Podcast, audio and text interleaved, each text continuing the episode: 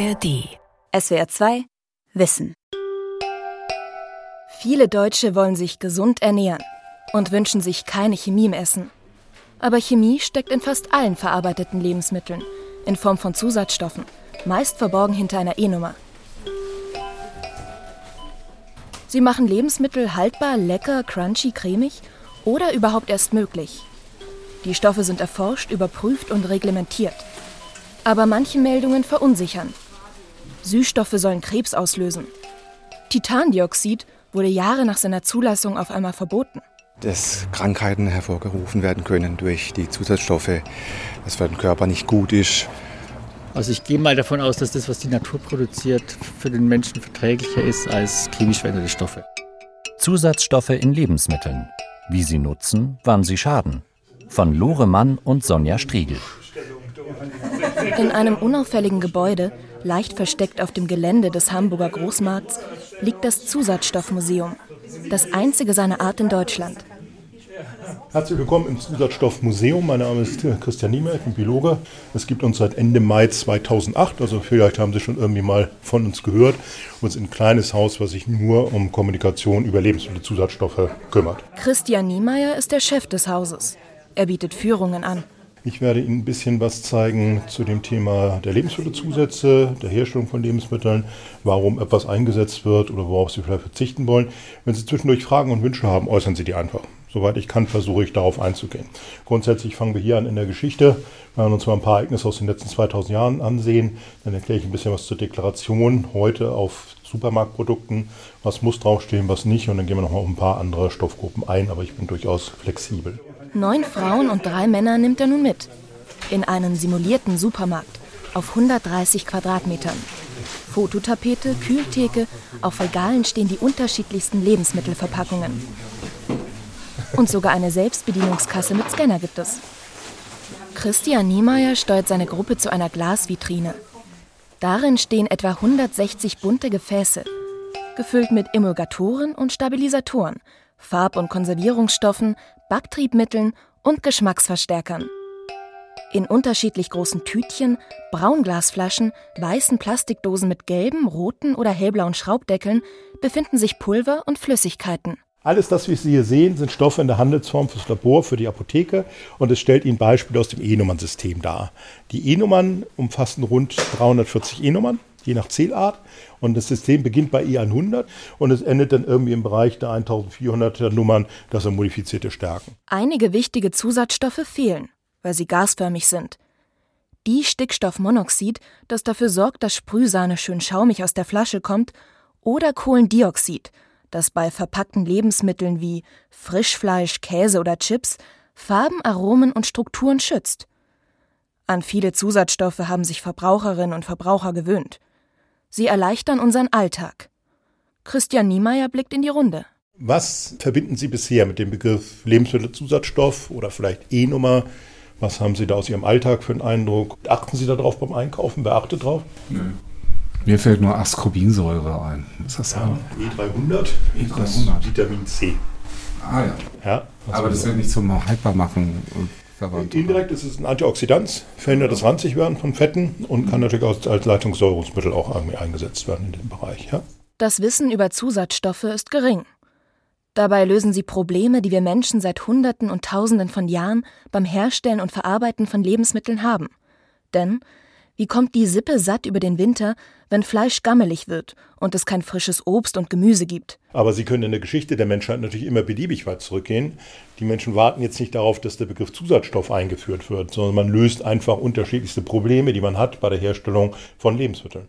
Und das erste ist natürlich die Haltbarmachung, also Sie kann die Kühltechnik im Allgemeinen besitzen, trocknen, salzen, räuchern, klassische Konservierungsverfahren. Da sehen Sie sowas wie Salz wäre heute eine Zutat. Früher hätte man sagen können, konservierender Stoff. Ja? Und das lief früher nicht immer so, wie viele es heute gewohnt sind. In dieser Zeit kommen aber auch schon verschiedene Sachen zum Einsatz, die wir teilweise heute noch haben, teilweise heute zum Glück nicht mehr haben, weil sie hochgiftig waren und wahrscheinlich mehrere Generationen an Menschen immer mal wieder so ein bisschen vergiftet haben. Schon früh wurde auch am Geschmack gearbeitet. Die Römer wollten vor 2000 Jahren ihren Wein verbessern. Er sollte süß schmecken, aber es gab keinen Zucker. Die Winzer fangen jetzt an, so wird beschrieben, sauren Wein, saure Traubenmost in großen Kesseln einzukochen, bis zu Sirup. Bis auf ein Drittel wurde das reduziert. Diesen Sirup nutzten die Winzer zum Süßen.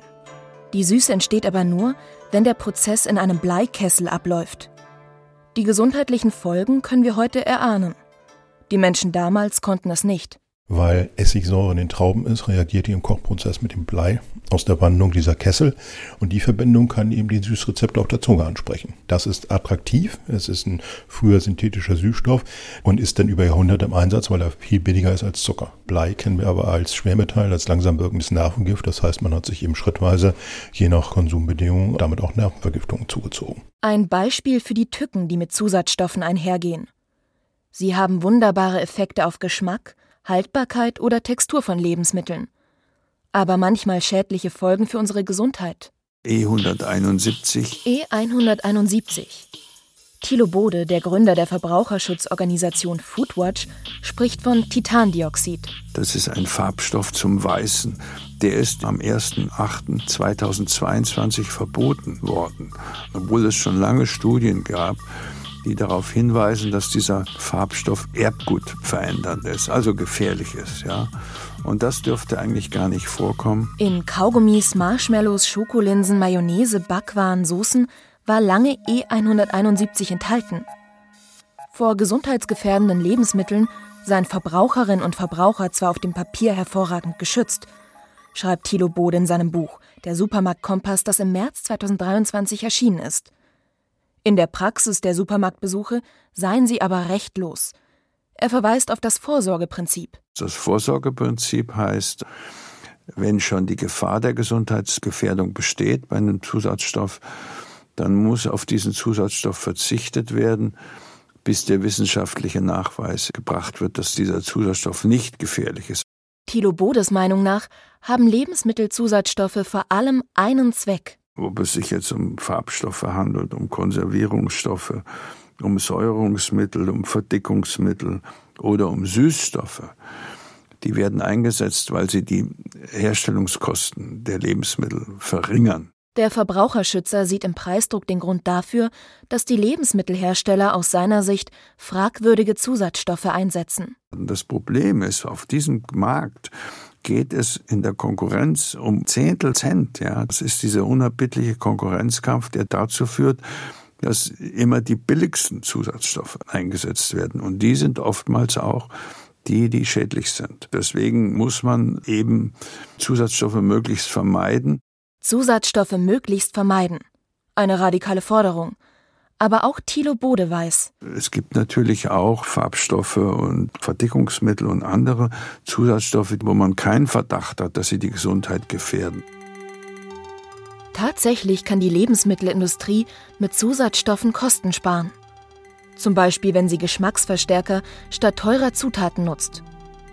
Aber sie möchten Verbraucherinnen und Verbrauchern auch Wünsche erfüllen. Diätprodukte sollen gut schmecken, aber kaum Kalorien haben – der Pizzateig soll knusprig sein und das Dessert immer cremig. Bevor er zugelassen wird, wird jeder neue Zusatzstoff gründlich getestet. Er muss gesundheitlich unbedenklich sein, technisch notwendig und darf die Kundschaft nicht irreführen. Die Testverfahren sind aufwendig und dauern manchmal Jahre. Aber wie kann es dann sein, dass E171 erst Jahre nachdem es auf dem Markt war verboten wurde? Nun, es lagen neue Studien vor, aber also in Kanada oder in Großbritannien wird Titandioxid weiter eingesetzt werden. Dr. Stefan Walch, der Amtsleiter des Chemischen und Veterinäruntersuchungsamts in Karlsruhe, ist Experte für Lebensmittelzusatzstoffe.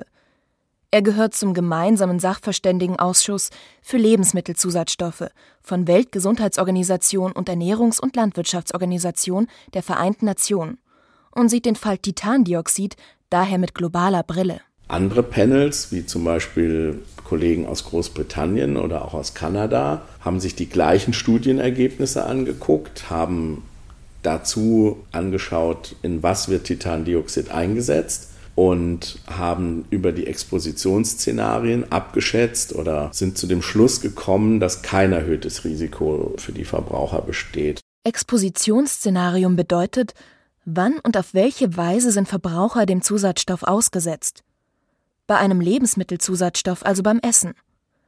Die Europäische Behörde für Lebensmittelsicherheit, kurz EFSA, kam zu dem Schluss, Es wird nur sehr wenig Titandioxid aus dem Magen-Darm-Trakt aufgenommen, aber es dauert, bis es ausgeschieden ist. Zudem gab es wissenschaftliche Unsicherheiten. Und die EFSA konnte den Verdacht, dass Titandioxid erbgutschädigend sei, nicht entkräften. Das EFSA-Panel, das Titandioxid neu bewertet hat, konnte ja bestimmte Risiken nicht ausschließen und hat deshalb vorgeschlagen, die Verwendung von Titandioxid einzuschränken. Folgen Sie mir, nehmen Sie gerne den Hocker oder Klappstuhl mit und dann gehen wir mal zum großen Regal vor. Im Zusatzstoffmuseum in Hamburg geht die Gruppe etwas tiefer in den simulierten Supermarkt. Sie sehen, wir sind aufgemacht ein Supermarkt. Das liegt daran, dass die meisten Leute eben irgendwie Erfahrung haben, dass sie im Supermarkt einkaufen. Aber selten macht sich jemand wirklich Gedanken, was er da kauft. Hinter der Kühltruhe greift Christian Niemeyer nach einem Glas mit Deckel, das mit einer rosafarbenen Masse gefüllt ist. Ich weiß nicht, haben Sie sowas schon mal probiert? Einhörnchens Brotaufstrich? Also müssen wir das mal näher analysieren. Und wir sehen, es ist eine Milchcreme mit Himbeergeschmack und Knisterzucker. Auf der Zutatenliste stehen Zucker und Rapsöl. Zwei Stoffe, die sich eigentlich nicht verbinden. Dass sie es doch tun, liegt an einem von zwei Zusatzstoffen. Also hier ist der erste Treibgas Kohlendioxid, der zweite ist auch angegeben, Emulgator Lecithine aus Sonnenblume.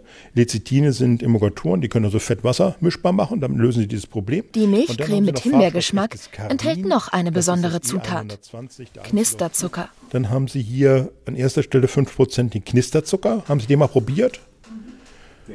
Knisterzucker heißt, man hat verschiedene Zuckerverbindungen, die man mit Kohlendioxid im heißen Zustand durchströmt und dann kühlt man das ab und dann sind da Blasen von Kohlendioxid eingeschlossen. Und wenn Sie das auf der Zunge haben, dann knackt das eben. Lebensmittel zu süßen ist für die Hersteller ein wichtiger Faktor, um Produkte besser zu verkaufen. Die Vorwürfe sind ebenfalls bekannt. Zu viel Zucker ist schädlich und kann krank machen. Viele Konzerne weichen daher auf Ersatzprodukte aus. Doch Verbraucherschützer Thilo Bode kennt auch diesbezüglich bedenkliche Forschungsergebnisse. Es gibt viele Süßungsstoffe zum Beispiel, die Zucker ersetzen sollen, die im Verdacht stehen, gesundheitlich schädlich zu sein, Krebs auszulösen, wie zum Beispiel Aspartam bei zu hohem Konsum. Und auch diese Süßstoffe sind nach wie vor erlaubt. Aber es ließe sich ja politisch alles lösen, indem man eben dem Vorsorgeprinzip absoluten Vorrang gibt und alles, was nur im Verdacht steht, ja, zu täuschen oder die Gesundheit zu gefährden, einfach verbietet. Dass viel Aspartam das Krebsrisiko erhöhen soll, steht etwa in der Nutrinet Santé-Studie, die im März 2022 veröffentlicht wurde. Generell bringen einige Studien Süßstoffe mit Krankheiten in Verbindung. Doch der Lebensmittelchemiker Professor Daniel Wefers widerspricht.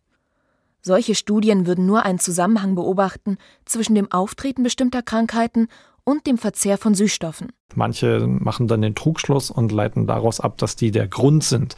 Das heißt es aber nicht. Ähm, Es ist eben genauso gut möglich, dass Menschen mit anderen Risikofaktoren für bestimmte Erkrankungen eben einfach mehr Süßstoffe aufnehmen. Das bedeutet aber nicht, dass die ursächlich schädliche Wirkungen haben. Der Professor für Lebensmittelchemie von der Universität Halle-Wittenberg forscht an Mehrfachzuckern, die irgendwann bestimmte Zusatzstoffe ersetzen könnten. Er erklärt noch genauer, warum der Süßstoff Aspartam keine schädlichen Prozesse im Körper hervorrufen kann. Dabei wird dann immer etwas vernachlässigt, dass Aspartam eigentlich bei der Aufnahme vom Menschen direkt in zwei Aminosäuren, also eigentlich natürliche Nahrungsbestandteile, gespalten wird und gar nicht intakt aufgenommen wird. Das andere Produkt, das dabei noch entsteht, das Methanol, das ist zwar in höheren Mengen schädlich, aber wir nehmen Methanol auch durch viele andere Lebensmittel auf. Also wir nehmen zum Beispiel mehr Methanol auf, wenn wir einen Apfel essen. Weil die Ergebnisse von Lebensmittelstudien seiner Meinung nach oft verkürzt oder falsch bei den Verbraucherinnen und Verbrauchern ankommen, äußert sich Wefers dazu auf Twitter. Hier ordnet er Studien ein, informiert über Lebensmittel sowie deren Verarbeitung und beantwortet die Fragen verunsicherter Menschen. Und das kommt bei den Followern an. Also das sind dann die besonders schönen Fälle, wenn man das hört, dass sie aus dieser Angstspirale, die teilweise aufgebaut wird, einfach auch rausfinden, dadurch, dass jemand ein bisschen das nüchterner beleuchtet. Die Angst der Verbraucherinnen und Verbraucher vor Lebensmittelzusatzstoffen hält der Lebensmittelchemiker für unbegründet. Es wird sich im Prinzip dann Sorgen um Dinge gemacht, die ähnlich streng geprüft sind wie Medikamente, während echte Gifte einfach vergessen werden. Echte Gifte, das sind Schimmelpilzgifte wie Aflatoxine oder Bakterien wie Salmonellen, die Lebensmittelvergiftungen auslösen. Laut dem Robert Koch Institut erkrankten an Lebensmittelvergiftungen in Deutschland im Jahr 2021 mindestens 1179 Menschen. 196 mussten ins Krankenhaus, zwei starben. Gerade Konservierungsstoffe helfen, die Bakterien- und Pilzbelastung von Lebensmitteln möglichst gering zu halten. Auf verpackten Lebensmitteln sind Zusatzstoffe gekennzeichnet. Und zwar mit ihrer Funktion und entweder ihrem Namen oder der E-Nummer. Es steht also beispielsweise Festigungsmittel Calciumchlorid oder Festigungsmittel E509 auf der Zutatenliste. Das E steht dabei für Europa. EU-weit steckt der gleiche Zusatzstoff hinter der gleichen E-Nummer. Das gilt auch für die Zusatzstoffe in Fleischersatzprodukten. Dieser Markt boomt. Immer mehr Lebensmittelhersteller bieten vegane Wurst oder Schnitzel an. Die suggerieren ja immer, dass das irgendwie so super toll wäre und super gesund wäre.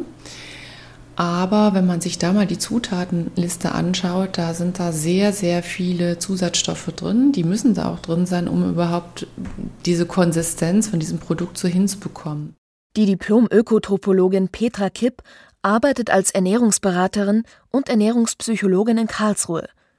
Sie warnt, dass verarbeitete Lebensmittel dem Darm nicht unbedingt gut tun und zum Beispiel chronisch entzündliche Darmerkrankungen fördern können. Daniel Wefers nennt zwei Zusatzstoffe, bei denen es Hinweise darauf gibt: Carboxymethylcellulose und Polysorbat. Diese Zusatzstoffe stecken häufig in Speiseeis, Kuchen oder Diätlebensmitteln. Im Hinblick auf Fleischimitate rät Petra Kipp da würde ich immer empfehlen, einfach auch sparsam mit diesen veganen Ersatzprodukten zu sein oder Ersatzprodukte zu suchen, die eben auch so wenig wie möglich Zusatzstoffe haben. Ja, also Tofu zu verwenden ist ja dann einfach überhaupt gar kein Thema und kein Problem. Daniel Wefers betont, dass man aufpassen müsse, was man miteinander vergleicht. Es ist schon so natürlich, dass wenn man auf diese Ersatzprodukte schaut, dass das manche abschreckt, diese Zutatenlisten, aber man müsste sich da auch in Erinnerung rufen, dass eben auch ich, ich sage mal in Anführungszeichen normale Lebensmittel oder einfach auch tierische Lebensmittel relativ komplex zusammengesetzt sind, dass das aber einfach nicht über die Zutatenliste ersichtlich ist. Denn unverarbeitete Lebensmittel haben keine Zutatenliste. Manche enthalten aber natürlicherweise Substanzen, die als Vorlage oder Inspiration für synthetisch hergestellte Zusatzstoffe dienen. So gibt es zum Beispiel Emulgatoren in Eigelb, Farbstoffe in Rotkohl und Antioxidantien in Beeren. Das Verdickungsmittel Pektin wird sogar aus Äpfeln, Zitrusfrüchten oder Zuckerrüben gewonnen. Hallo, empfangen Sie mich schon. Das ist ja super. Guten Morgen. Morgen. Kommen Sie rein. Dankeschön. Pektin spielt eine wichtige Rolle am Karlsruher Institut für Technologie in der Lebensmittelverfahrenstechnik. Damit will die Bioingenieurin Dr. Ulrike van der Scherf die Cremigkeit von veganem Joghurt verbessern. Das Problem bei veganem Joghurt? Obwohl er ähnlich hergestellt wird wie Kuhmilchjoghurt, vernetzen sich die Pflanzenproteine beim Reifen anders als tierische. Und das spürt man beim Essen mehr oder weniger, je nachdem, ob die Proteinbasis aus Hafer, Erbse, Soja oder Mandel kommt. Das eine ist, dass sie zum Beispiel zu wässrig sein können. Dann würde man zum Beispiel eben ein Verdickungsmittel auch verwenden. Teilweise sind sie aber auch ähm, sandig und griesig, was häufig beschrieben wird. Das heißt, diese Proteinstrukturen fühlen sich im Mund nicht so glatt an, wie man das vom Kuhmilchjoghurt her kennt. Und der vegane Joghurt soll nicht nur schmecken, er soll sich auch gut anfühlen. Im Labor zerkleinert von der Schaf daher mit einer Hochleistungsmühle Pektin, während es geliert in feinste Teilchen. Diese mischt sie in eine Pflanzenproteinlösung, bringt mit starker Kraft Öl ein und erhitzt die Mischung. Danach kommt etwas Zucker hinzu. Dann darf der Mix abkühlen. Ist er maximal 43 Grad Celsius warm, kommen Joghurtbakterien dazu. Und die sind hitzeempfindlich. Sie verdauen die nächsten 12 bis 16 Stunden den zugesetzten Zucker. Jetzt ist der Joghurt fertig. Wie cremig er ist, analysiert die Bioingenieurin mit einem Tribometer. Da simuliert man, wie man mit dem Finger über diese Oberfläche drüber fährt. Das Gefühl, was dabei entsteht, das ist dann auch eben diese Schmierfähigkeit. Und wir benutzen es eben, um die Zunge zu simulieren. Und da gibt es auch unterschiedlichste Messtechniken oder Messaufbauten, wie man das machen kann. Und wir verwenden jetzt hier eine Kugel, die die Zunge simulieren soll und die auf drei Pins, die den Gaumen simulieren sollen, reibt. Und dazwischen ist in einem Näpfchen drin die Probe und die schmiert eben diese Oberflächen und ändert damit eben, wie die Oberflächen aufeinander reiben, von der Kugel und den Pins. Weil die Technik den Menschen noch nicht vollständig ersetzen kann, verkosten speziell geschulte Menschen das sensorische Panel anschließend den Joghurt. Dann werden ihre Eindrücke mit den Messwerten aus dem Trimometer in Einklang gebracht. Und das Ziel für später ist dann eben, dass man auf sensorische Panels vielleicht verzichten kann oder zumindest für Routineuntersuchungen und Qualitätskontrollen auf Messwerte zurückgreifen kann, weil es das einfacher macht und leichter quantifizierbar, weil man eben diesen qualitativen Aspekt des sensorischen Eindrucks vermeiden kann. Es gibt auch andere Möglichkeiten, Ulrike van der Schaffs Ergebnisse zu nutzen. Denn wer weiß, wie sich die Zähflüssigkeit einer Flüssigkeit justieren lässt, kann ganz neue Produkte entwickeln. Wie wirken mehrere Zusatzstoffe auf einmal im Menschen? Das ist ein Problem für die Forschung, aber wichtig, da verarbeitete Lebensmittel in der Regel mehrere Zusatzstoffe enthalten. Sie können im Körper wechselwirken. Aufgrund der vielen Möglichkeiten lassen sich nicht alle Kombinationen von Zusatzstoffen mit vertretbarem Aufwand systematisch untersuchen. Gibt es aber konkrete Anhaltspunkte für mögliche Wechselwirkungen, wird das bei den Risikobewertungen berücksichtigt. Einige Studien mit Zellkulturen weisen auf gefährliche Wechselwirkungen hin. Allerdings lassen sich diese Ergebnisse nicht einfach auf Menschen übertragen. Was zählt, sei das Gesamtbild aller Studien, sagt Daniel Wefers. Und das hätten die Zulassungsbehörden im Blick. Bei einer Studie mit Menschen hingegen zeigte sich, dass bestimmte Farbstoffe problematisch sein könnten. Azofarbstoffe, von denen wir wissen, dass sie durchaus zum Beispiel bei Kindern eine Hebeligkeit, eine Unruhe bewirken können. Da gibt es aber auch einen Warnhinweis, der dann draufstehen muss. Zweifelsfrei belegt ist der Zusammenhang nicht. Der Studie wurden methodische Mängel vorgeworfen. Aber die Warnhinweise sind Pflicht. Schon sie haben abschreckende Effekte. Welche Eltern würden ihren Kindern Gummibärchen oder Bonbons kaufen, die womöglich zu Aufmerksamkeitsstörungen führen? Also verzichten die Hersteller auf besonders verdächtige Azofarbstoffe. Ein anderer Effekt kann bei bestimmten Konservierungsmitteln auftreten, erzählt Ernährungsberaterin Petra Kipp. Es gibt einige Konservierungsstoffe, wo Patienten, die sowieso vielleicht schon allergisch reagieren, noch stärker darauf reagieren. Und es gibt Zusatzstoffe, Konservierungsstoffe, die Pseudoallergien auslösen können bei Menschen, die empfindlich sind. Das passiert nicht bei jedem, aber das kann durchaus passieren. Eine Pseudoallergie ist eine Unverträglichkeitsreaktion. Sie führt beispielsweise zu roten Flecken auf der Haut oder zu Atemnot. Ganz andere körperliche Reaktionen werden im Zusammenhang mit dem Geschmacksverstärker Glutamat seit den 1960er Jahren diskutiert. Ein Mediziner hat in einem Asienrestaurant gegessen und danach Kribbeln und Herzrasen gespürt. Fachbücher und Medien nennen dies China-Restaurant-Syndrom. Glutamat ist ein Neurotransmitter und kann eben auch unser Gehirn beeinflussen und vielleicht deswegen auch, weil dann einfach zu viel da ist, Migräne oder Kopfschmerzen auslösen. Es gibt Menschen, die haben überhaupt gar keine Probleme und es gibt Menschen, die reagieren sehr sensibel und sehr empfindlich. Also es ist, glaube ich, schwierig zu sagen, dieser Lebensmittelzusatzstoff schadet, weil jeder Mensch einfach individuell reagiert. Vielleicht hat deswegen bisher keine Studie einen Zusammenhang zwischen den China-Restaurant-Symptomen und Glutamat gefunden. Trotzdem ist Glutamat bei Verbrauchern unbeliebt. Daher ersetzt die Lebensmittelindustrie den Stoff beispielsweise durch die Zutat Hefeextrakt. Das aber Glutamat enthält. Der Lebensmittelchemiker Daniel Wefers betont, dass es keine Rolle spielt, welchen Ursprung eine Substanz hat. Manchmal wird es auch so dargestellt, als wären Dinge, die aus dem Labor kommen, schädlicher als aus der Natur, aber wenn es dasselbe Molekül ist, dann ist egal, ob das in der Natur hergestellt wurde oder in einem Labor. Wir haben für SWR 2 Wissen bei mehreren Lebensmittelkonzernen angefragt, warum sie von den kennzeichnungspflichtigen Lebensmittelzusatzstoffen auf nicht kennzeichnungspflichtige Zutaten umgestiegen sind. Geantwortet hat einzig Nestlé. Wir setzen bei unseren Produkten auf mehr Transparenz und einfachere Zutatenlisten – auch weil wir wissen, dass unsere Verbraucherinnen genau darauf Wert legen. Unser Ansatz? Wo immer möglich möchten wir alltägliche Zutaten verwenden. Gemüse, Kräuter und Gewürze, Getreide und andere vergleichbare Zutaten. Das ist eben ein Weg, wie man trotzdem sensorisch äquivalente, von der Qualität äquivalente Lebensmittel herstellen kann, ohne diese Zusatzstoffkennzeichnung zu haben. Teilweise ist es sicherlich auch gut, weil manche Zusatzstoffe kann man durch höherwertige Zutaten ersetzen, aber es ist natürlich absolut äh, intransparent. Intransparent ist das deswegen, weil solche Zutaten meist eine ähnliche Wirkung oder Funktion haben wie Zusatzstoffe. Das lässt sich am Etikett aber kaum erkennen. Denn im Gegensatz zu Zusatzstoffen müssen diese Zutaten nicht mit ihrer Funktion gekennzeichnet werden. Das Etikett ist also E-nummernfrei und damit sauber. Und das bewerben Lebensmittelhersteller gerne. Zum Beispiel mit den Aufdrucken frei von Geschmacksverstärker oder ohne Farbstoffe.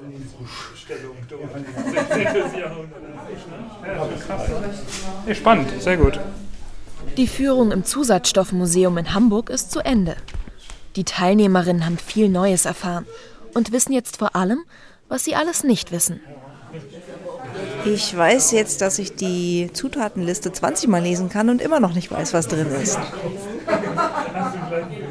Wem es ähnlich geht, die Ernährungsberaterin Petra Kipp empfiehlt, vorsichtig zu sein, wenn auf der Zutatenliste Dinge stehen, die man normalerweise im Haushalt nicht verwendet. Denn je natürlicher das Lebensmittel, desto besser sei es für den Darm. Und Christian Niemeyer sagt, man soll überlegen, ob man ein Essen schon selbst in der Form hergestellt hat, in der man es kauft. Lässt sich zu Hause Kartoffelbrei mit Fleischklößchen als Instant-Variante anfertigen? Hält auch der selbstgemachte Nudelsalat zwei Wochen? Wenn nicht, spricht das für Zusatzstoffe. Wer wissen möchte, welcher Zusatzstoff sich hinter welcher E-Nummer verbirgt und welche Funktion dieser Stoff hat, findet im Internet Listen, zum Beispiel auf der Seite zusatzstoffe-online.de. Schauen Sie sich gerne in der Ausstellung noch um, können mich gerne direkt noch ansprechen. Ich hoffe, Sie haben da ein paar Neuigkeiten jetzt für Ihre Woche mitgenommen. Und es bleibt eben ein, ein komplexes Thema. Lebensmittelherstellung und der Form, das überhaupt alles zu jeder Zeit irgendwie bekommen, ist sehr, sehr aufwendig. Gut, schönen Tag wünsche ich Ihnen noch.